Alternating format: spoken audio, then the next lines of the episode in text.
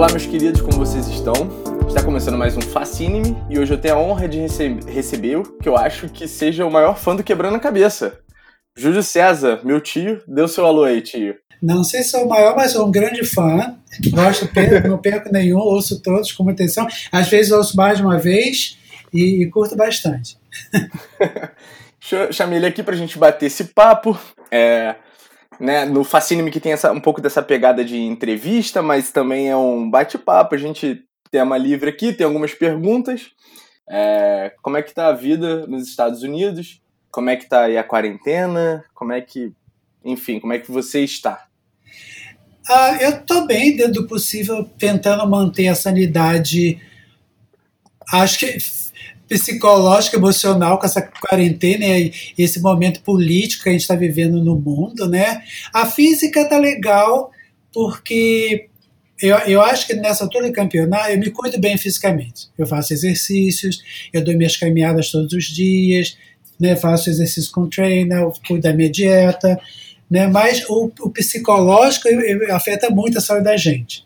E para justamente não ter essa queda no, do físico e decorrente do emocional, eu procuro estar tá mantendo né, mais saudável que eu posso também, não é, é, alerta assim, para pensamentos negativos, entrar muita é, é, negatividade a respeito da, de política, de, de, de pandemia, né, para não ficar deprimido, não ficar com uma dose de ansiedade muito grande, e essas coisas assim. Então, é, eu tenho ouvido muita música, leio muito, ah, maiormente ficção, mas nem só, tá?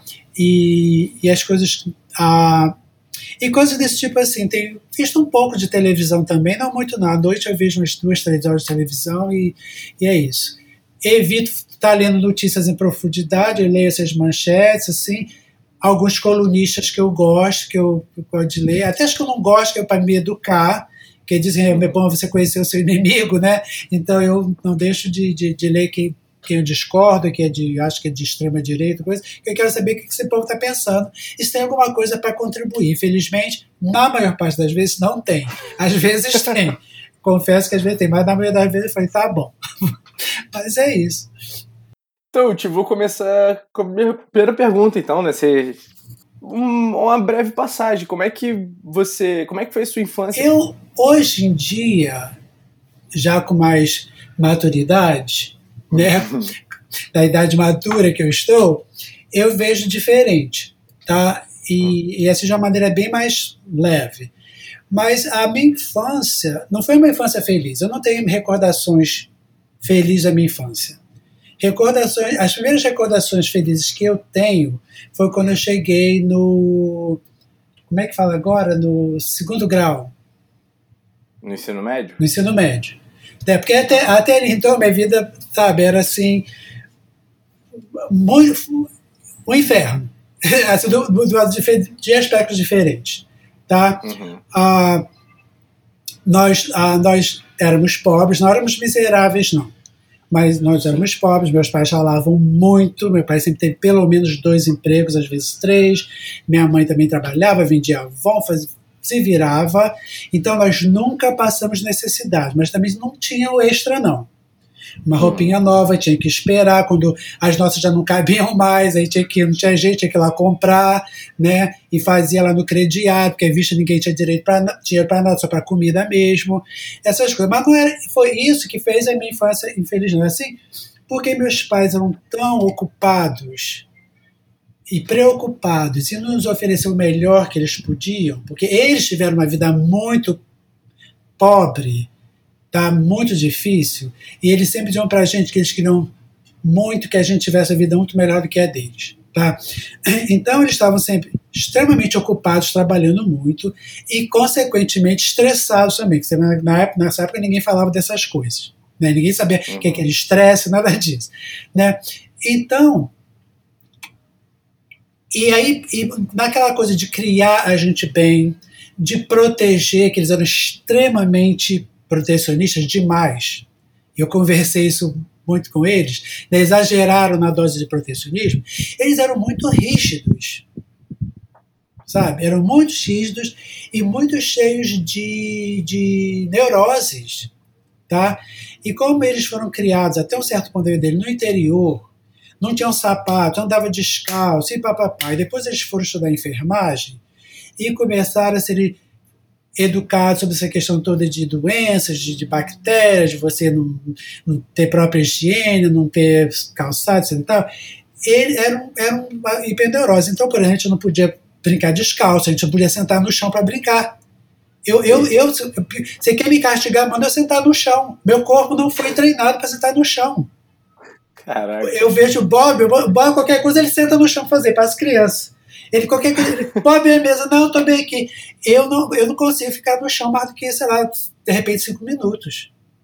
Porque a gente não podia, porque o chão era sujo, e, mas o chão na casa todo dia era limpo, era lavado, e, mas era sujo. Entendeu?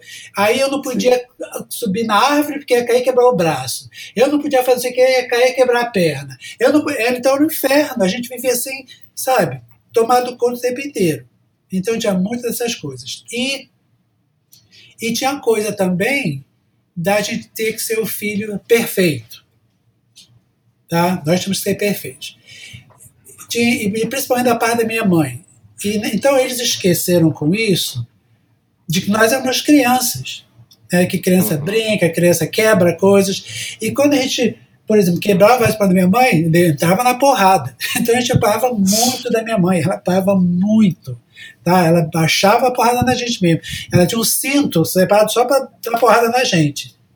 Caraca. É. Então, é, e aí, por exemplo, meu pai, porque ele, quando criança, queria ter estudado e não pôde, ele foi estudar depois de adulto, ah, e outra coisa, ele não me deixava brincar porque na cabeça dele, eu brincar com os meninos na rua, eu ia. Tinha, tinha, tinha duas interpretações minhas aqui agora. Bom, tinha uma que era o que ele dizia, tinha outra que eu fui sacar depois. É que, que eu ia perder o interesse em estudar.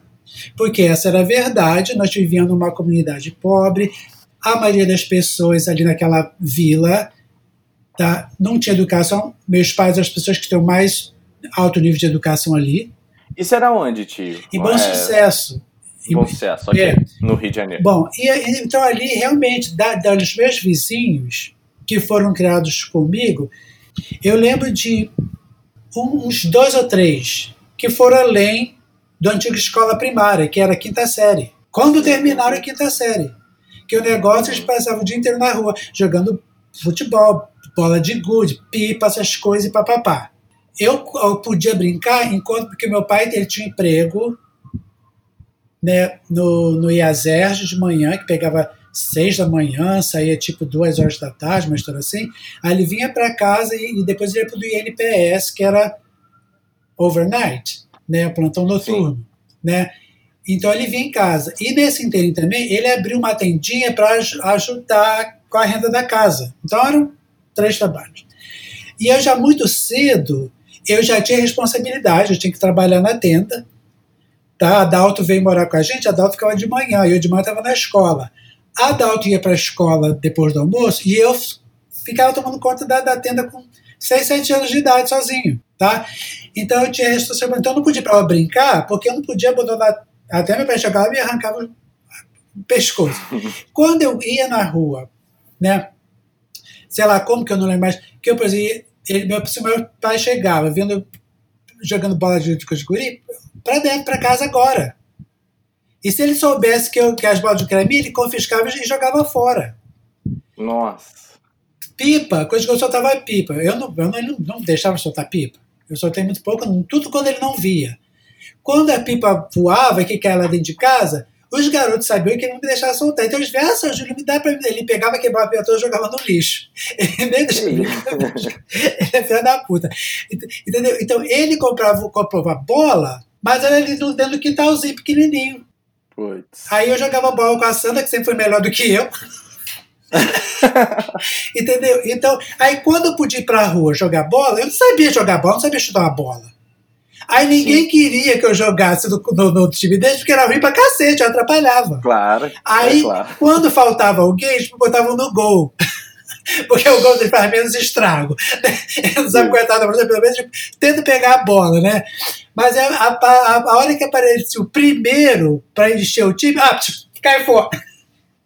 Tá? Então era uma mistura da minha falta de habilidade e também que, que eu, a minha a coordenação doutora, se acho que não era das melhores, não é até hoje. Então, é, não é fazer aquelas coisas que o pessoal com a bola não conseguia fazer aquilo. Né? Mas eu também não tinha prática, de repente teria melhorado um pouco, né? Então tinha essas coisas todas. Então eu ficava muito puto. Entendeu? Eu ficava com raiva do meu pai, achava que meu pai era mal. Porque ele não me deixa. Por que meu pai não me deixa brincar? Né? E era tudo estudar. Aí ele para dentro de casa, pega o livro, vai estudar agora. Aí eu tinha que pegar, sentar, pegar uma porra do caderno no livro, se eu estava lendo ou não, não para ele não encher meu saco. Essa, essa era uma versão. Depois que eu também comecei a refletir sobre isso, muitos anos mais tarde, porque uhum. desde muito cedo também, as pessoas começaram a perceber que eu era tinha tendência homossexual muito antes de eu entender que eu não tinha a menor noção. Uhum.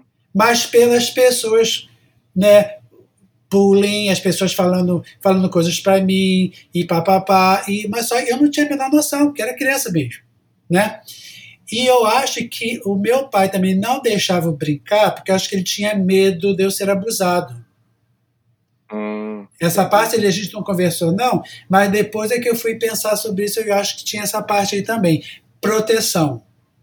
Tá? Sim, sim. Mas eu, e isso também, tio, a gente tá falando de qual ano ali, qual década também? Cara, isso aí, olha, 1960, porque eu nasci em 54.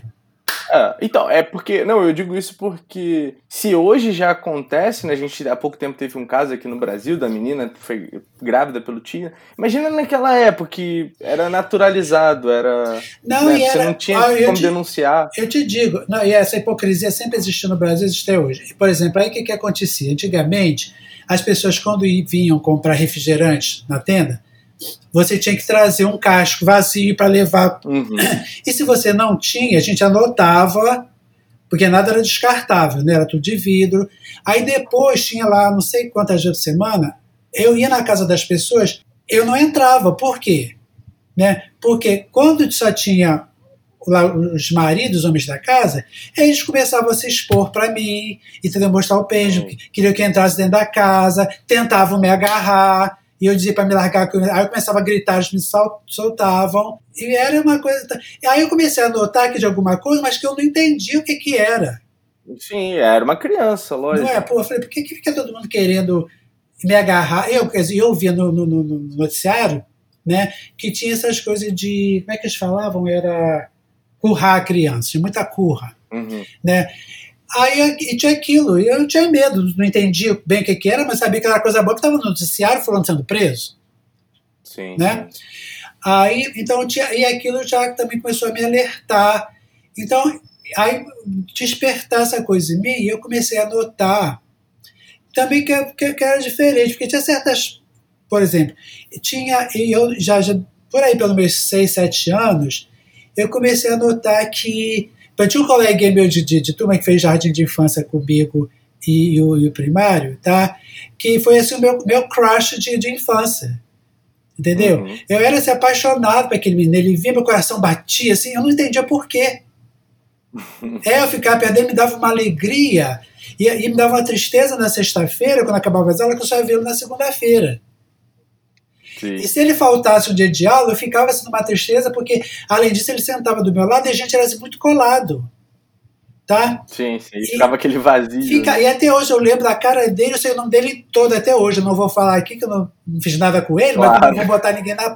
Menino, se ela escuta, né? Mas, mas tinha essas, essas coisas. Então eu comecei. Então eu, eu saquei muito cedo que tinha uma coisa diferente. Aí os garotos, quando o pouco eu pude brincar, sabe é que estava na rua, né? Viado, vai tomar no cu, E eu não entendia, eu falei, por que, que estão chamando outro de viado? Por que, que você tomar no cu? Que que é tomar? Eu não entendia nada, que não fazia o menor sentido para mim.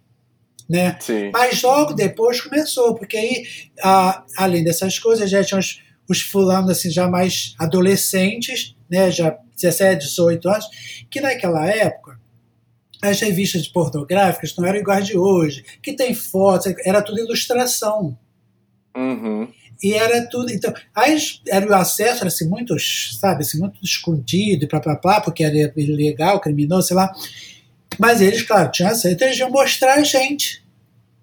Quer dizer, uhum. pelo menos, eles mostravam os garotos na rua para ensinar a gente o que era sexo, como ter sexo com mulher. Sim. Tá? E, mas aí quando não tinha ninguém vendo, eles mostravam e diziam que queria fazer aquilo comigo. Nossa. E falou assim, por que, por que você quer fazer isso comigo? Eu, só, eu não nem sabia por quê, mas era a minha defesa. Eu mandava eles também pra puta que pariu, tomar no cu, filha da puta, viado. Eu falei, vou xingar eles, que eles vão se ofender, vão me deixar em paz. Mas eu nem sabia o que, que eu tava falando, entendeu? então sim, teve, teve essas histórias todas, né? Entendi. Ah, então foi, foi, foi uma infância complicada nesse aspecto, né? Quer dizer, aí eu já no na sexta série que eu já aí estava com 11 anos, tá? Ah, que foi quando, acho que de repente antecipando uma pergunta sua assim, eu tive a minha primeira experiência sexual. Uhum. Então, eu aí é que juntou, a coisa fez sentido na minha cabeça. Aquela coisa que eu sentia pelos meninos, de eu achar um homem bonito, eu achava, eu ficava, achava um homem bonito, eu ficava artista na televisão, né? Eu ficava assim, e aí que veio a, a, a parte sexual e entrou na história. Uhum. Tá? Sim, sim. E, e para esclarecer que ninguém pensa, meu Deus, ele começou a ser. Não, eu, eu, entre os meus 11 e 18 anos, eu tive sexo com uma pessoa só. Tá? Okay. Foi, foi um parceiro só. é, então, e foi isso. Aí, aí, aí quando eu fui para a escola, Naquela época teve uma carência muito grande de por causa daquele explosão populacional do pós-guerra, tinha uma carência muito grande de escolas públicas. Então o que, que o governo fez? Criou esse sistema de bolsas de estudos para as pessoas irem estudar em escolas particulares e o governo cobria a diferença. Então a gente fazia uma prova né, de português, de matemática, sei lá mais o que. Eu lembro de português e matemática. E dependendo da nota, você tinha 25%, 50%, 75% bolsa integral. Né? Uhum. Então eu fui parar em, em, em escola uh, particular, particular né, que até então era pública. Né? E eu, eu, eu e a Dinda. Aí e ali, por causa disso, tinha uma disparidade muito grande. Na minha classe, aí era assim: o colégio era coeducacional, mas as classes eram separadas por gênero. Só menino, só menina. Tá? Entendi. E, e na minha classe, que eram 20, eu lembro, no, no meu primeiro, não sei porque eu lembro dessas coisas, eram 29 estudantes. Eu era o único com a idade apropriada para aquela série. Depois de mim, o cara mais novo tinha 16 anos. Caraca. Tinha um cara que tinha 21, já era pai de filho. Tinha dois que já tinham servido o exército. E era assim, entendeu?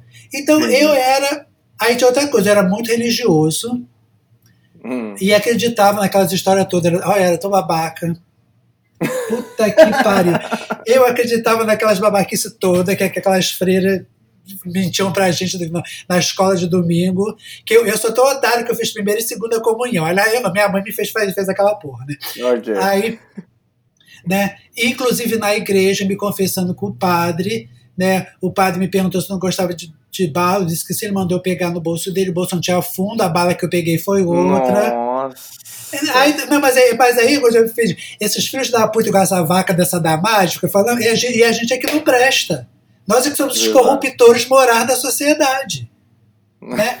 Aí, voltando, voltando lá, meu, meu, meu, meu, minha sexta série, e eu era muito babaca, eu não era babaca, e era tudo era Deus, Jesus, Maria José, né? E, e eu, eu vivia assim, muito conflitado, porque eu acreditava muito naquelas coisas. E, e, e aquelas freiras falavam um monte de babaca isso pra gente, aí elas diziam, por exemplo, né, que se você fosse um bom cristão, que se você não pecasse, que você seguisse aquilo tudo como Deus manda, no domingo, durante a missa, você vê Jesus descendo ao altar. Porra, eu nunca vi Jesus descendo ao altar. E eu ficava assim, puta que pariu, eu faço tudo direitinho, eu rezo de manhã, eu rezo de dormir, eu não peco, eu não xingo, eu não brigo. Eu não... Por que, que eu não vejo Jesus? O que, que é errado que eu tô fazendo? Ninguém me dizia. Eu falei, e aí vem aquela história: por que, que minha mãe me dá tanta porrada? Meu pai não deixa eu brincar, todo mundo quer, que fica fazendo essas coisas comigo. Então você imagina a minha cabeça como é que era fodida. Sim. Entendeu? Mas é porque tem, tem o conflito soci... psicológico, você consigo mesmo, o social, você, os seus arredores. Ainda tinha o religioso que ferrava com tudo, cara. com tudo. Aí, principalmente depois que eu fiquei sexualmente ativo, que eu vim descobrir uhum. que era desejo sexual, eu falei, ah, agora eu estou falando pro inferno. Como é que eu não vou pro inferno assim? e aí, então, era com esse tipo de coisa que eu... E aí, a mesma coisa. E ali vinham aqueles carinha, quando ninguém estava vindo, mostrar aquelas revistas. Olha, eu quero fazer isso com você. Porque todo mundo via, só eu que não via, que era homossexual, né? Mas. E, e aí, tinha, por exemplo, tinha o um banheiro coletivo, que eles iam todos lá, porque eles iam para fumar, etc e tal, né? Uhum. E eu nunca entrava naquele banheiro, porque eu tinha pavor de entrar lá e beijo me agarrar e fazer qualquer coisa. E mais tinha um banheiro único, você podia ir sozinho. Tinha esse fulano na minha sala que ele me infernizava, porque ele queria que eu fosse no banheiro único com ele sozinho durante o recreio, porque ele queria fazer sexo comigo. E o filho da puta ficava me vigiando toda vez que o ele aparecia na porta. Entra. Que inferno. É, não, era um inferno. E aí eu não entrava, ele me cuspia na cara, porque eu não. Nossa. É, me ameaçava de dar porrada. e nessa época, eu, eu, eu, eu tive que brigar com o fulano de 16 anos, né? começou a. Ele, tinha uns que eram, implicavam muito comigo para ser autoafirmação, inclusive esse fulaninho. Uhum. Né? E, e, aí tive que brigar com esse, uh, tive que, que xingar os outros, jogar a pedra neles na rua, que eles queriam me dar porrada, tinha que correr deles. Era um inferno. Porque eu não ia dizer isso para meu pai e para minha mãe, porque eles não iam acreditar em mim. Claro. E eu não sabia o que, que eles iam pensar de mim, iam pensar que eu de repente estava fazendo alguma coisa dessas com as pessoas quando eu não estava. Em que adulto Sim. que eu né? Então, na hora do recreio, sabe o que eu fazia? Eu saía e ficava assim, em frente à sala dos professores, que tinha, não era fechada, era um balcão, tinha, e eu ficava ali. Que era o único lugar que eu me sentia seguro. Falei, aqui ninguém vai encher meu saco. Caraca. Então, era muito difícil, era muito difícil, né? E a minha sorte foi o que me valeu, né? Ah, meu, meu anjo da guarda, se existe um, aquele foi um. Tinha um fulano ao seu. Até hoje eu não lembro dele todo também. Ele já tinha 17 anos, mas ele era assim, já bem desenvolvido fisicamente, ele tinha um corpo bonito. Não sei se ele fazia, uhum. acho que ele fazia algum tipo de exercício, sei lá se era. Que ele tinha um corpo bonito, assim, musculoso. E ele era uma peste. Ele não encarava todo mundo, ele não respeitava ninguém, dos inspetores né, de disciplina, com o professor, ele era um papapá. Mas o pai dele tinha dinheiro, que a escola era pública, aí tinha essas coisas. Então o seu ele era muito folgado. E ele era brigão, ele dava porra em todo mundo, ele não apava de ninguém. E eu tinha pavor dele. Falei, o dia que ele cismar comigo, eu tô fudido, ele me mata. Os outros já, eu já tive que correr, já, ainda bem com 16 anos, a bem verdade que bateu nele foi eu. Mas porque eu já tava de saco tão cheio dele ficar bullying me, que o dia que ele veio pra cima de mim, eu falei, é agora. Ou eu mato ele, ele me mata. né? E aí, depois desse dia, ele nunca mais se meteu besta comigo, os meninos começaram a ficar zoando com ele, porque ele tinha apanhado de mim. Bom, aí. Uh, não é que eu levei, não levei umas porradas também, não, que eu levei. Uh, dele e de outros. Aí, um dia eu tô no recreio, ao seu vencedor do meu lado. Ai, eu comecei a rezar. Eu falei, ai meu Deus, pelo amor de Deus, o que, que eu fiz? Não. Ai, Jesus, me protege, sou tão bonzinho, eu rezo, não pego. Entendeu? Eu falei, eu tô fudido, ele vai pegar. Aí ele começou a conversar comigo. Ele nunca tinha falado comigo. Sim. Aí ele começou a conversar. Aí o meu, e o meu apelido era Careca que, que eu não sei, sei. que deu nada. Então ele raspei a cabeça. Aí ele começou, careca, eu não sei o quê. E aí começou a conversar, e conversar, conversar. Aí um dia ele falou assim, pô, sabe, você é um, é cara legal. Você, eu tô gostando muito de conversar, de conhecer, eu nunca tinha conversado. Por que, que esses caras todos aí ficam implicando com você? Eu falei assim, eu não sei, eu não me meto com ninguém, fico quieto sozinho. Ele disse, não, por quê? Eu falei, não sei pode deixar comigo que isso vai acabar. Eu falei, eu falei, ai, puta que pariu. Eu falei, tô, agora eu tô, fodeu de vez. É. foi pra sala, né? Antes do professor vir, aí tinha a sala e tinha assim, uma plataformazinha que tinham construído para o professor ficar mais alto, né? Aí eu assim, cala a boca também que eu quero falar. Aí ninguém discutia quando eu abrir a boca. Eu disse, olha, seus filhos da puta, vocês ficam aí implicando com careca, abusando dele. Eu já nem lembro de outras partes que eles usam. Só vou dizer uma coisa a vocês. A partir de agora, quem se meter com ele, tá se metendo comigo, eu vou encher a cara de vocês de porrada. Tá entendido? Depois daquele dia, nunca mais ninguém se meteu comigo. Até eu terminar a oitava série, ninguém mais se meteu comigo. Foi quando me deixaram em paz, graças ao Senhor, onde ele estiver, que ele esteja muito bem, muito saudável. foi, foi, quem, foi, meu, foi, foi meu anjo da guarda, foi que me, me salvou. Sim, sim. Então, para você colocar no contexto, eram todas essas coisas, né? A questão da minha sexualidade, que eu não entendia, também não aceitava, tinha medo, vergonha, tinha sentimento de culpa, eu era pecador, sem estar fazendo nada, né? Então, e, e tinha a, a, a, né? os meus pais também sacavam da zona, não falavam nada comigo, não sabiam como, não tinham como, né? Não tinham os recursos intelectuais na época. Eu não, imagino um pai e a mãe, muito poucos teriam, né? De vir e, e ajudar o filho numa situação dessas. Né? Era só, não, você tem que ser homem, era o que você escutava. Você tem que ser homem, homem não faz isso, homem não fala assim. Ah, ah, tá, né? Mas debaixo dos panos, todo mundo era homem igual a mim. Mas aí. Pois né? é. Quando eu fui para o segundo grau, aí fomos uma colégio lá na ilha, no Lemos Cunha. Uhum. E eu acredito até porque a, a, a composição socioeconômica da população lá era bem mais sofisticada. Tá? Por exemplo, os colegas de classe, é, a maioria dos pais eram pilotos da Varig, eram oficiais ali da base do Galeão, a, a, tinha atores, tinha uma amiga meu pai era muito famosa, foi ator muito famoso, irmão dela também, diplomatas. Então é um outro nível. Então a, a conversa intelectual deles era outra, entendeu? O assunto que não saía que agora era só futebol, futebol, futebol, futebol, e mulher, que eles falam de mulher, ninguém sabia nada de mulher, mas todo mundo queria se exibir e fingia que sabia, né?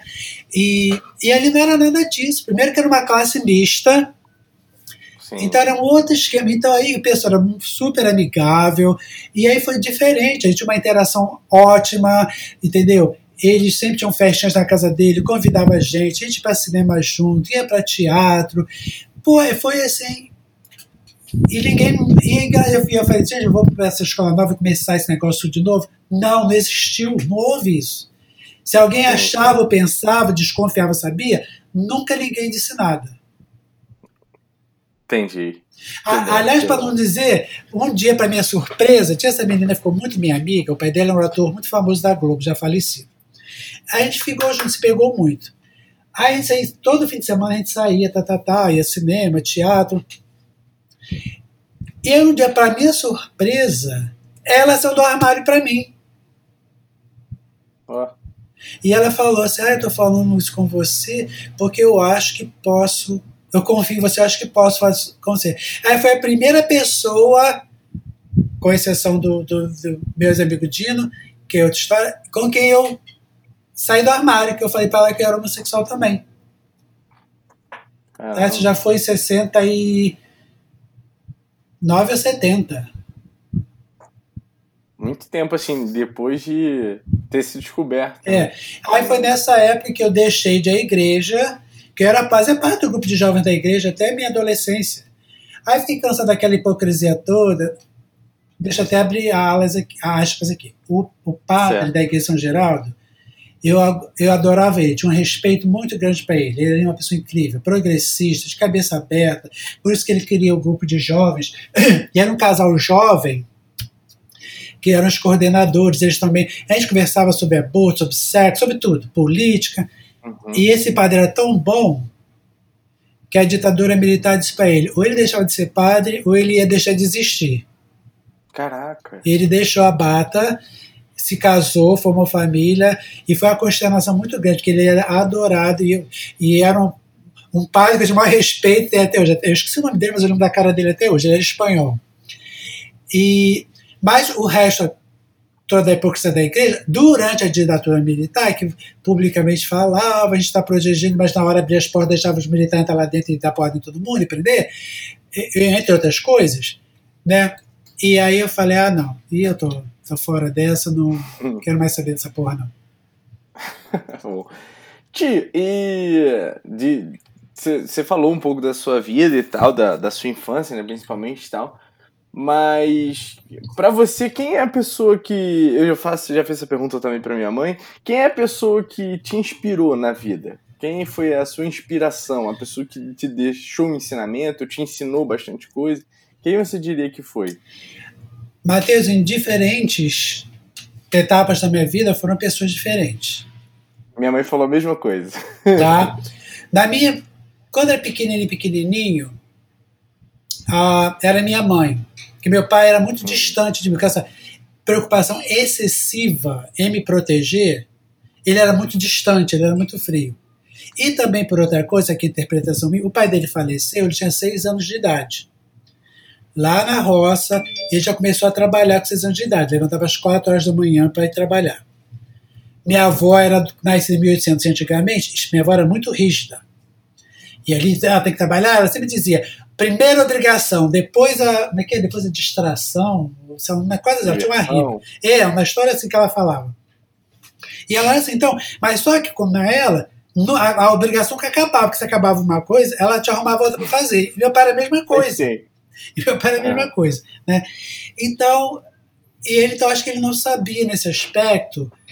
Bom, naquela época, poucos pais sabiam que era a escola de machão, que o pai não podia ser carinhoso com o filho, o pai não podia abraçar o filho, tá, tá, tá, porque esse, o filho ia ficar fraco, o filho não ia aprender a ser macho. Hum. Tinha essas palhaçadas que acredito que ainda existe ainda vejo no Brasil ainda. Né?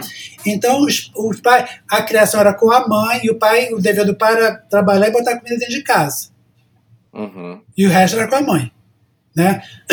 Todas as outras responsabilidades, o pai não tinha responsabilidade amorosa, entendeu? De, de é, ser mentor dos filhos, nada disso. Né?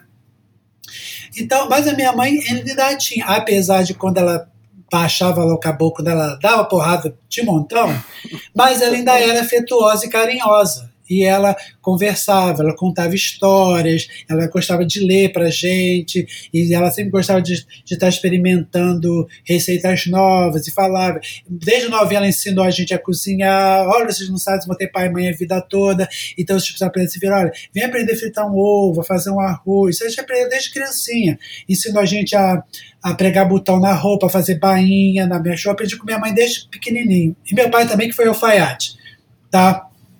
Mas, e, e aí minha mãe foi até mais ou menos eu, eu chegar à faculdade. Tá, minha primeira de faculdade. Aí o santo virou com ela, né? E a nossa relação ficou muito difícil. E foi quando meu pai, meu pai não foi nem da primeira faculdade, acho que foi quando eu voltei que eu fiz, me formei, aí eu fiz vestibular de novo para a faculdade de letras. E aí sem mais nem menos, sei porquê, meu pai começou a pedir se ele podia ler o livros que eu estava lendo. Que eu fiquei uhum. surpreso, que ele nunca tinha pedido, nunca perguntado nada meu de escola, só dizia que eu tinha que estudar e, e passar de ano. Né? Certo. E, e foi a forma que ele encontrou de se aproximar assim, de mim. Aí começou a conversar um pouco mais, tá? E, e coisa assim. E aí e ele ficou muito mais maleável, muito mais soft, entendeu? Muito uhum, mais. Suave, mais. É, porque ele não era. Por exemplo, meu pai, a aniversário dele, ele deu um abraço dele, ele fica parado, se trancar, todo duro. Aí eu lembro que o dia minha mãe falou assim: seu filho está lhe abraçando, está um aniversário. Você fica todo dia vai dar um abraço no seu filho? Foi, parecia que ela estava arrancando o braço dele assim para botar em volta de mim, porque ele não, ah. ele não foi criado, porque ele não sabia fazer, ele não sabia ser afetuoso. Sim. Na cabeça dele, ser afetuoso era oferecer um teto, roupa, comida, educação e, tá? e cuidar quando estava doente, né? Uhum. Então, a, então não vou, ele não, ainda, ainda não ficou assim o meu, a minha inspiração, não. Eu, eu já comecei a entender melhor ele, foi nessa época, quando estava na faculdade, ou, sabendo a história dele, o que, que ele passou, etc e tal, eu comecei a, a ser menos crítico dele a ter menos uhum. ressentimento dele igual eu tinha antes. Que eu tinha muito. Sim. Eu lembro conversando com, com minha mãe que mexia, eu dizia, eu não gosto do meu pai, eu odeio meu pai. Uhum. Porque meu pai só sabe me criticar, só sabe me dar expor, só sabe botar para baixo, mas me dá um carinho, não quer saber nada mais nada de mim. E era verdade. Tudo que eu fazia estava errado, não estava bom o suficiente, porque foi assim que ele foi criado também, né? Sim. Bom, aí eu conheci esse fulano, que foi o primeiro grande amor da minha vida, no meu primeiro dia na faculdade, tá? E, nós, e, e, o nosso romance, grande romance, durou um semestre, mas ele foi uma pessoa assim, eu, eu tinha 18 anos, ele tinha 26, mas ele muito uhum. mais maduro, experiente do que eu, tá? E aí ah, foi o primeiro homossexual assumido que eu me relacionei. Que eu esqueci de hum. mencionar. Nesse período todo, tá, dos meus 11 aos 18, quer dizer, até antes, mas aí quando eu já entendia mais de sexo, tá, os pais dos meus amigos, né, os irmãos dos meus amigos, mim, todo mundo me propondo sexo. Todo mundo quer fazer sexo comigo. Tá? Foi, era, era um negócio assim. Uma hipocrisia. Demais, entendeu? Absurda. E todo, agora todo mundo casadinho, com noiva, com namorada, todo mundo, entendeu? Muito macho. Então, o primeiro homossexual assumido que eu conheci, que eu tive relacionamento, eu estava na faculdade com 18 anos. Tá?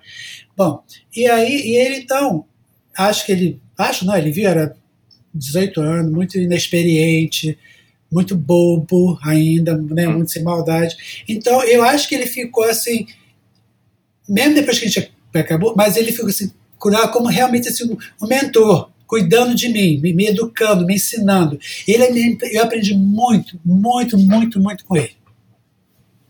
Demais, demais. Então, foi a pessoa que marcou tá, muito a minha vida. Claro. Eu acredito também que para você, é, com essa pessoa, né, com com esse rapaz, você pode ser você também, né? Ah, é claro. E teve outra pessoa depois de, desse rapaz? Depois desse rapaz. É, esse meu amigo faleceu em 87, eu já estava aqui. Uhum. Tá? Ah, e até hoje eu penso muito, me lembro muito dele. Mas eu, eu conheci Bob em 84, que já não foi assim, um, um mentor, mas já foi meu companheiro começou Opa, então, então ah, vamos lá. Tá. Essa era até para sua pergunta. Ah. Como é que você conheceu o Sir Robert Sutton? Uma história interessante. Bom, eu estava namorando um carinha que era um galinha, era um galinha de, de, de marca maior. Aí o que, que ele fazia? Namorei pouco tempo ele. Porque ele marcava comigo e me deixava lá plantar, não aparecia. Uhum. Aí ele marcou de, de, se encontrar comigo no dia 20, não, foi, dia 23 de dezembro. Foi, foi naquela coisa do Natal Ano Novo. Entre Natal Ano Novo, sei lá. E claro, não apareceu. Naquela época dizia que era dar o bolo. Agora não sei como é que fala em português. Ainda, ainda é, é fura, furou é, com você. Não, não, deu o bolo. Aí. Falei, ah. Aí. Eu estou no trabalho no dia 2 de. Não, 5 de janeiro. Aí ele me liga. Hum. Oi, diretor. Ah, tá, eu fulano. Ah, não, desliga, eu quero falar com você. Eu falei, o quê? Olha, eu sei que você tá puto comigo, que eu te dei bolo mais uma vez, mas eu quero dizer o seguinte. Eu quero, eu quero conversar com você. Dá para se encontrar de conversar? Eu falei, porque é o seguinte, Júlio, eu, você é um cara muito legal, gosto de você, e eu vejo que você está interessado num relacionamento sério. Eu não, eu quero galinhar. Eu vou ser sincero e falar assim mesmo. Eu sou, eu sou galinha, eu quero galinhar. Eu não estou pronto, não quero relacionamento sério, não. Mas eu gosto muito de você e eu queria ser seu amigo. Dá pra ser seu amigo? Eu falei, dá. Aí ele falou assim, ah, então o que está se encontrando na Cinelândia que ia ter uma demonstração em prol das diretas já. Uhum. Lá vou eu para a Cinelândia me encontrar com ele. Aí tinha lá um, um palco, tinha músicos, né, shows, etc e tal, para atrair o público. E eu tô lá conversando com ele. Aí ele fala assim para mim: Olha, quando você puder, disfarça, dá uma olhada para trás que tem um gringo ali que não tira o olho de você. aí eu olhei assim e falei assim, onde? Ele falou assim, ele está atrás de você.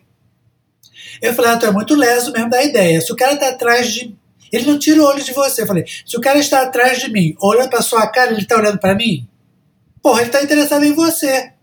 Não, eu sei que ele está interessado em você. Eu falei, cara, eu nem sei quem é esse cara, ele, ele tá olhando pra minha cabeça, pra minha nuca. Que, que, será que a minha nuca é tão atraente assim que o cara já se apaixonou? E esqueci da história. Daqui a pouco, vejo essa pessoa chegar assim pela minha direita, com aquele jeitinho de boxe, você conhece, né? De andar. É.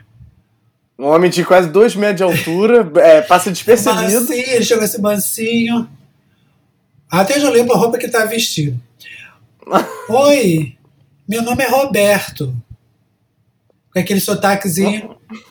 Aí eu falei, Roberto? É, é Roberto mesmo? É. Eu falei, tá.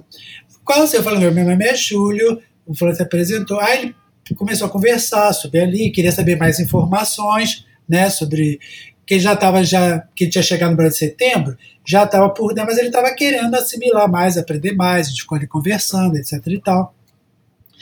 Faz um calor infernal aquele dia, um calor do cão. Aí eu, esse meu amigo falou assim: Ah, Júlio, vamos ali tomar. Na barra falou assim: Ah, eu tô com muita sede. Vamos ali no bar tomar um suco? Eles tomar água e suco, né? Aí eu falei: eu falei, ah, então vamos ali, tinha uma pastelaria chinesa, ali na Senador Dantas. Aí vamos lá na pastelaria, na pastelaria chinesa. Aí fomos. Aí chegamos lá, eu e fulano cachaceiro pedimos cerveja, né, e Bob pediu lá o suco dele. Aí damos ali os três conversando, etc e tal. Esse meu amigo trabalhava à noite, isso era verdade, no Jornal do Brasil. Ele ia de, das 10 às 6 da manhã, uma história assim. Aí, no outro campeonato, Bob fala assim: ah, aí eu vou no banheiro. Eu falei, tá, ele foi no banheiro. Aí, meu amigo se levanta. Olha, vou aproveitar, vou aproveitar que alguém foi pro banheiro, eu vou embora. Eu falei, tu vai pra onde? Tá ficando maluco, porra? Não, eu vou embora. Eu quero atrapalhar esse gringo que tá vindo de você. Eu falei, como é que tu sabe que ela não falou nada? Tu, é maluco, porra? Vai deixar que sozinho gringo, não. Não, eu vou embora, tchau. Eu falei, o que, que eu digo? Ué, diz que eu vou trabalhar, não vou trabalhar? Tava um pouco cedo, mas, mas era verdade. Claro. Ele não deixou, me deixou falando sozinho. Aí vem Bob. Ué, cadê fulano? Eu falei, ah, ele, ele pediu para se desculpar, mas ele, ele teve que que ele trabalha no Jornal do Brasil, etc e tal. Aí o Bob, ah, que pena que é muito simpático, mas eu também gostei, porque eu, eu quero mesmo ficar com você, eu tô interessado em te conhecer você. Ó! Oh. eu fiquei desbondado porque eu não esperava, eu fiquei com a cara de, de otário mesmo. Aí eu falei, ah, então tá bom, né? Aí ficamos ali conversando, depois ele Aí, ah, eu fui andar com ele até na Praça 15, que ele estava morando na Tijuca. Eu falei, eu ando com uhum. você até lá. E, e lá eu pego meu ônibus, porque eu já estava morando no Flamengo. Uhum. Aí, eu, aí nós fomos, né, e o resto é só para maiores, pronto. Aí nós começamos ah! romance. só, só perguntar, você pegou o ônibus pro Flamengo? No, na manhã Não seguinte. Pegou o ônibus. Na manhã seguinte. que é para ir em casa trocar de roupa para pro trabalho. Mas não estou aconselhando bem, a ninguém começar romance assim, tá? Ok, ok. Nós dois dissemos, confessamos que estávamos abrindo uma exceção. Ok. tá, mas assim começou esse, essa grande história de amor. E, e, e aí, como é que foi é, para porque daí tem um intervalo entre você conhecer ele e depois você foi para os Estados Unidos. Não, aí é o seguinte. Aí, a partir dali, a gente se via diariamente. Porque uhum. eu trabalhava na Secretaria de Fazenda, na esquina da Buenos Aires com Quitanda, uhum. que fica ali entre Rio Branco e 1 de Março, no Rio. E você segue a Quitanda, a Quitanda Buenos Aires, lá no início dela, e fica em frente ao antigo prédio dos Correios, onde é o Centro Cultural dos Correios agora. E ele, uma das responsabilidades dele, que ele estava trabalhando como voluntário no CEARPAG, que era um serviço de direitos humanos, essas coisas, e era ir lá no correio, na caixa postal deles, pegar a correspondência. Então ele passava e ia lá, no, eu trabalhava no andar térreo, aí ia lá para dar um alô, conversar, etc e tal, embora todo dia de noite se encontrasse. E ele ficou super popular e conhecido no, no, no escritório. Primeiro aquele gringo, entrou lá a primeira vez falar comigo, todo mundo. E, mas o pessoal sabia que eu já tinha vindo aos Estados Unidos duas vezes. Então o fato de eu me estar conectado com o gringo não era novidade. Mas uhum. aí, aí, ele todo dia lá. Aí ele começou a conhecer todo dia. E todo mundo adorava, porque ele falava português, etc e tal. E o pessoal pegava muito no pé dele, porque isso é coisa de americano até hoje. A baía da calça dele ficava acima do tornozelo. Ah, sim. Aí o pessoal ficava assim, Júlio, né? ele está esperando enchente? Tinha as garotas que gostavam de zoar pra cacete. Diz a ele que chove, mas também não é todo dia assim, não. Aí ficavam zoando pra cacete. Aí um dia ela perguntou, pô, não vai chover hoje não, está esperando enchente? Ele não entendia as expressões, o dia que fica explicando pra ele. Né? Oh, sim. Então o Bob virou assim o como é que fala? O, a mascote do, do escritório. Aí saiu, o pessoal ia sair com a gente, etc e tal. Aí um dia, a gente já estava, sei lá, saindo todo dia, há uns, uns dois meses. Aí um dia nós combinamos de nos encontrar em Copacabana, ou fomos para Copacabana, sei lá, estávamos na praia. Aí ele falou para mim que ele ia parar de me ver. Ah. Que ele não ia me ver mais, porque ele ele estava se ligando muito em mim. Não quero me emocionar. E que ele Não, estava, vamos lá, vamos lá. E que ele estava se pegando muito em mim, porque eu, eu tinha as qualidades que ele sempre fantasiou em ter uma pessoa, etc e tal, mas que ele tinha decidido que ele queria ser uma pessoa livre, independente, que ele tinha feito esse plano de não sei se em quantos anos, que ele ia morar no outro país por um ano. E que se ele se pegasse alguém, isso ia complicar. Uhum. Tá? E por enquanto ele estava determinado a seguir aquele plano de vida dele. Eu falei, tá, eu sinto muito. Eu vou fazer o quê? Ele, não, você tem que ficar comigo. Eu falei, não, você tem o direito de escolher as suas opções, seguir a sua vida. Sinto muito, tá? E vou sentir muito sua falta, mas tá. Aí no dia seguinte, Bob apareceu no, no escritório. Aí todo mundo, é, cadê Bob? Porque eu já sabia até a hora que ele vinha. Eu falei assim, ah, eu acho que ele não vai ir por aí, não. Ah, mas eu só falei. Ah, não, eu falei assim, ele foi viajar, ele foi para São Paulo. Uhum. Ah, tá. Eu falei, qualquer hora desse ele volta aí. Aí passou acho que uma semana, no máximo uma semana. No dia que entra, vê a Bob aparece. Aí ele entra com aquela carinha dele, aquele sorrisinho dele. a andadinha dele. Isso, é dessa. Eu era o chefe, né? Eu tava sentado no meu quando eu vi ele. Eu falei, oi, tudo bem? Tudo legal? O que, é que você conta? Ele disse, ah, tudo bem. Ah, só vim falar pra você.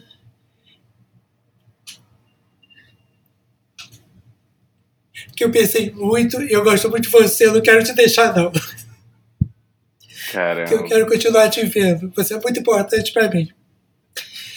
E aí foi. A gente continuou se vendo. Aí quando foi em junho, e a gente conversava muito, porque eu desde criança, que eu não conto essa parte da, da, minha, mas eu tinha essa, essa vontade de, de viajar, de conhecer o mundo. E foi por isso que eu fui estudar inglês. E, e eu tinha sonhos, não sei como ainda, que eu não tinha recursos, mas de alguma forma eu fantasiava em vir estudar aqui. O que facilitava um pouco a minha fantasia, não é que eu tivesse meus amigos não tivessem comprometido nada comigo, meu amigo brasileiro que morava em Nova York com o companheiro dele, mas também me incentivavam a vir estudar, melhorar meu inglês, aquelas coisas todas. Bom, Aí eu comecei a né, fantasiar na minha cabeça. E comecei a conversar essas coisas com o Bob também, que eu tinha vontade de fazer mestrado aqui, e papapá. Ele começou a me explicar que eu não estava por fora do sistema educacional. Então ele começou a me dar essas dicas todas. Aí antes dele ir embora, ele falou assim: aí eu, quando, eu, eu moro em Filadélfia, que é uma cidade muito universitária, tem muitas universidades boas, e eu vou procurar informação para você, e de repente, se você. Você vem a Filadélfia, vem visitar, e, e vem ver se você se interessa, né? Se você está com vontade, primeiro, de, de, de experimentar viver comigo, e segundo, de estudar lá. Aí eu peguei e falei, ah, tá legal. Aí ele foi embora, mas aí, quando ele foi embora, não é que eu não acreditasse nos sentimentos dele, não. Mas eu, ao mesmo tempo, pensei, pô, esse cara foi assim um amor de verão. Ele veio aqui, ficou de setembro a junho, veio dos trópicos e conheceu lá o, o amor tropical. Ele vai voltar para a realidade dele. Ele já estava na faculdade de Direito, que é muito puxado aqui, tá? já é nível de mestrado. Aqui você não vai direto para a faculdade de Direito, tem que fazer um, uma universidade antes para depois para a faculdade de Direito. Uhum. E ele, ele é muito puxado. Eu falei, ele vai voltar a vida dele, encontra um cara lá, se apaixona, sei lá, e. Mas aí eu fiquei surpreso que todo dia eu recebi uma cartinha dele também. Ah, tô com saudade de você, sei que ele me ligava. que naquela época era caríssimo. Ele já, tava, já tinha voltado já voltado, para os Estados Unidos. Já tinha voltado. Aí eu comecei a receber esses pacotes que vinham o catálogo das classes das universidades. E era assim, uhum. igual, sem exagero, ele igual assim aquelas listas telefônicas, Sim. antes de ter as coisas online. E comecei a receber aquilo. Aí eu falei assim, gente, eu acho que esse cara tava falando sério. É, Ti, é, conhecendo o tio Bob, eu, eu consigo imaginar ele mandando esses catálogos e mandando ainda, tipo assim, é, sublinhado, com não sei o que, com detalhe, comentário. Eu consigo imaginar o tio Bob fazendo isso. conhecendo isso, ele. eu falei, cara, esse cara tá tomando esse tempo todo, tá, tá, despesa, mandar essas coisas, me ligar, conversar. Eu falei, esse carinha realmente está levando esse negócio a sério. Aí quando foi novembro, final de novembro, ele falou assim para mim, não, é, foi isso, final de novembro. Ele foi falar assim para mim, ah, por que, que você não vem passar o Natal aqui? Porque ele sabia que no Brasil podia tirar um mês de férias. E quer você aproveita e passa o Natal em Nova York com o Lane e o Bill, e você visita Filadélfia, né? Você vai às universidades para conhecer, conversar com as pessoas, etc e tal, ter uma ideia do que você quer fazer, para já te dar uma ideia de você pensar se você quer fazer ou não. Aí eu falei assim, ah, mas não, mas peraí, eu falei, você está um pouco em cima, essas coisas a gente tem que se preparar financeiramente, você sabe que o dólar aqui no Brasil é, sempre foi, está alto, né, etc e tal. Ele falou assim, não, não, não, eu te mando a passagem.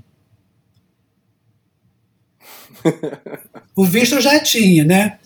Aí eu falei assim, porque eu tinha vindo aqui, voltei em 83. Aí eu fiquei meio assim, né? Ele falou assim: não, não, se você quiser vir, eu, eu gostaria muito que você viesse. Aí eu falei: bom, então deixa eu conversar com meu chefe, que tinha três anos que eu não tirava férias. Ele, muito contra, contra a coisa que eu me deu um mês de férias. Aí eu vim passar um mês aqui, vim pro Natal, passei o Natal em Nova York com, com os nossos amigos lá e vim para Filadélfia. Aí fez universidade, fui em Tarará, fui na Temple, conheci gente lá, etc e tal. Conversei muito com ele. Aí eu falei, bom, Bob, agora eu tenho que planejar aqui para eu levantar mais dinheiro, eu tenho que vender minhas coisas, né? Eu guardava, sempre que podia guardava uns dólares, né? Seja porque rapidinho, quantos anos, quantos anos você tinha, Ti, nessa época? Eu, isso, 84, eu tava com 30. Eu vim em 85 com 31. Ok. Aí, a, eu falei assim, ah, bom, vou, vou, de repente vou ter que esperar pelo menos um ano. Ele falou assim, não, não, lança o seguinte, você vem, você fica aqui em casa, você não precisa pagar aluguel, nada, nem comida, claro, você é meu, você é meu namorado, quero que você venha, tenho isso daqui. E ele falou assim, e a gente vê o lance de pagar a tempo. Eu, eu tenho minhas economias aqui, eu falei, eu posso trabalhar também, ralar, ganhar um dinheiro, etc e tal. Mas ele não queria. Ele disse, não, eu quero, no início vai ser duro para você se adaptar culturalmente, linguisticamente, eu não, quero, não quero que você trabalhe, não. Bom, aí eu vi, pior que ele ainda estava no último ano da faculdade de Direito. Tá? Então ele estava uhum. vivendo. O lance é que a casa que ele morava tinham três andares, tinham seis quartos. Então, Sim. a gente ocupava um quarto, os outros eram alugados, e com o aluguel dali ele pagava a hipoteca e tinha um dinheiro. E tinha essa economiazinha dele também. Então, aquele meu primeiro ano na Temple, ele pagou desse dinheiro dele. Aí ele se formou, conseguiu advogado, o trabalho como advogado, dando muito bem. Aí ele nunca disse que eu pagasse, queria que eu pagasse, nunca nem me pediu que trabalhasse, eu fui depois, já que já estava esquematizado, para ganhar meu dinheiro, ser mais independente, não ficar pedindo nada dele. Eu tinha acesso claro. à conta bancária nossa que era junta já, já tinha cartão de crédito dele, mas eu não queria ficar. Eu não, não era independente no Brasil, eu não vim para cá porque era dependente de ninguém. Sim, sim. E a gente conversava muito sobre isso, né? E, e aí foi assim. Quais dos mestrados que você fez? Foi ciência política? Fiz ciência política, o segundo foi educação bilíngue, com especialização em espanhol. Tio, a gente já falou sobre a infância, ida para os Estados Unidos, você falou sobre, sobre viajar, sobre a sua sexualidade. E aí eu tenho quatro perguntinhas aqui que são rápidas, que aí você tem que responder de praticamente de imediato, né? Como se fosse aquele bate-bola. Jogo não, sou muito bom nisso, não, é... mas vamos lá. Não, mas é rápido, é simples. O que, que você mais sente falta do Brasil, morando nos Estados Unidos? Ultimamente, nada. Ah! não, eu, não, olha, cara, eu tô falando, tô zoando, tá? Que, que ninguém sim, vai ver isso, vai querer me dar porrada aí. Que eu amo muito o Brasil. Eu amo muito o Brasil. E a gente, quando muda de um país para outro, tá? Você nunca fica 100% mais cidadão nem de um nem do outro. Uhum. Tá? Então, hoje em dia, eu não sou mais 100% brasileiro e nem sou 100% americano. Tá? Por essas questões, por longo tempo morando aqui, a adaptação linguística, cultural, etc e tal. Tá? Mas eu, eu, eu tenho um amor muito grande pelo Brasil, mas eu ando assim tão frustrado, tão decepcionado, me faltam até palavras, de ver o que, está acontecendo com o Brasil, tá? Uhum.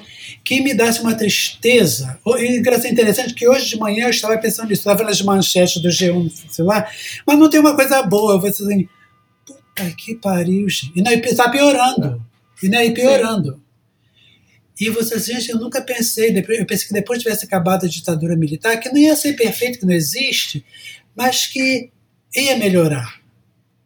Né? E agora eu não vejo essa opção, né? Eu não sei o que que eu, me pergunto o que que vai ser preciso para o Brasil mudar, porque os brasileiros, de um modo geral, né, a gente tem que ter, tem que cuidado quando generaliza as coisas, e tem muita gente Sim. honesta, séria, que se preocupa, trabalha sério para o país melhorar, mas infelizmente não, não sei se a minha visão está pessimista, eu não gosto de ser pessimista, tá? Meu colega que, que é amigo aqui fala, né, que nunca vi ninguém otimista com mim, mas eu, porque os brasileiros estão tão assim, a quem, em termos de consciência civil, de cidadania, de responsabilidade individual com eles, com o próximo da sua comunidade, com a sua cidade, com o seu estado. É todo mundo agora, eu por mim que se for do mundo. Uhum. Né? E aí todo mundo rouba, então eu vou roubar também. E onde deveriam vir os exemplos que são das elites políticas às elites econômicas, você vê o comportamento deles. Pô, sempre foi ruim, mas agora na, pior, na pandemia, pandemia você viu pior ainda. Né? Se daí tinha alguma esperança de, de haver alguma decência, ficou tudo desmascarado ali. Né? Tudo é ganância, Sim. ganância, ganância. Então, eu amo o Brasil, mas eu estou assim, muito desanimado. Saudade, muito, é, muito desanimado. Tio, é algo que você aprendeu a gostar estando nos Estados Unidos e hoje em dia você não consegue viver sem? A primeira de todas, a simplicidade, que aliás complicou um pouco depois do 11 de setembro, mas da burocracia americana, a praticidade, a facilidade do país. Tá? Uhum. Que embora depois do 11 de setembro eu entendo um pouco a burocracia, me irrita um pouco que não era assim, mas eu entendo até por quê. Tá? Isso é uma coisa, quando eu estou no Brasil, que eu tenho que estar lidando com banco, com NPS, com não sei o que, eu fico assim. Entendeu? Eu quero ir embora daqui. Entendeu? A facilidade de, de, de tudo. Entendeu? É tudo muito mais fácil. Ah, comidas, a, a, diversidade de comidas. Tá? Que aí no Brasil agora está começando também. Mas eu não falo assim de, de fast food, não. Eu falo de comida boa. Você vai a um bom restaurante uhum. tailandês, vietnamita, entendeu? Japonês, chinês, é, é, grego, italiano, indiano. É de uma diversidade enorme. E de comida boa que tem. Isso eu sinto falta. Né? E, e, muita diversidade cultural também, que no Brasil tem muito, mas aqui você tem mais acesso, por causa do, da questão financeira. Né? É, não, e também, e também a, a, aqui você tem muita diversidade regional, né? É, é maior. Mas nos Estados Unidos também, como é, é primeira potência, todo mundo de, do mundo inteiro tá aí também, né? Então, ah, isso acaba facilitando também. Uhum. É, Ti, sobre viagem, qual lugar que você mais gostou de ter conhecido? Que mais gostei mais, de ter conhecido? É. Ux. Um só, o primeiro que veio à cabeça agora. A China. China. E depois a Rússia. Ah, ok, vamos parar que senão daí você começa a listar. e qual que você tem mais vontade de conhecer? Eita ferro, senhor. De imediato, vamos no imediato. Índia. A Índia? Tem muita vontade de oh, Índia. Maneiro. Uhum. Já gosta de uma comida indiana, né? Então? Adoro comida indiana. uma vez por semana tem que comer comida indiana. Meu arroz com feijão. Esse é teu fato. tá certo. E tio, pra gente encerrar, o é... que, que você vai fazer depois aqui que a gente desligar? O que, que você pretende, que, que você pretende fazer depois daqui? Eu vou tomar um café e voltar a ler meu Harry Potter, que eu estou no livro 6, oh. no meu livro 6 e cada dia eu gosto mais. bom, bom. Tá tendo uma polêmica por conta da autora, mas isso é. É, essa é, é outra história. história, pois é, né? E tio, a última questão. Quem você gostaria de ver aqui no Fascine? Talvez eu pense até na Dinda, porque eu vou te dizer por, por quê. Porque a Dinda não conversa muito sobre elas e as experiências dela. E eu confesso uhum. a você que é um mistério para mim. Eu gostaria de ouvir a perspectiva dela da nossa criação. Ah, ok. A Dinda, sua irmã, no Isso. caso, né? Que ela é minha madrinha, a gente chama de Dinda, Isso. Sandra. Ok. Porque, como você bem sabe, né? Os filhos são criados pelos, pelos de pai do mesmo teto, mas se você perguntar a eles essa pergunta, cada um vai se dar uma perspectiva diferente. Sim, sim. Beleza. Tio, doeu? Não, eu não. Não, de modo nenhum. Não tenho medo dessas conversas, não. Tio, então muito obrigado. Obrigado, Júlio César, por ter participado, ter topado essa aventura. Muito obrigado por me, me convidar e, e, sinto as pessoas coitadas que vão ver essa, essas histórias, mas elas podem desligar a qualquer hora. Não, não esquenta. obrigado, obrigado a todo mundo.